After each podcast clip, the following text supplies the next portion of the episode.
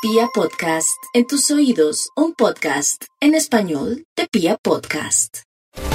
Los acuarios están en el mes de la reflexión profunda, donde uno se cuestiona si vale la pena, si no vale la pena, si tiene o no tiene sentido. Entonces necesitan sobrellevar las cosas serenamente mientras que las intranquilidades de momento van declinando. La palabra medir atenta y cuidadosamente cada una de sus apreciaciones para que así se eviten problemas. La salud de mucho cuidado. Tienen un par de astros que avanzan por el eje de los malestares, tres astros por el eje de los malestares físicos, así que lo que hay que hacer es cuidarse un montón y evitar que los descuidos terminen siendo fuente de complicaciones mayores. Marte se sostiene en un sector perfecto para la capacitación, para aprender, para estudiar, para valorar otras ideas.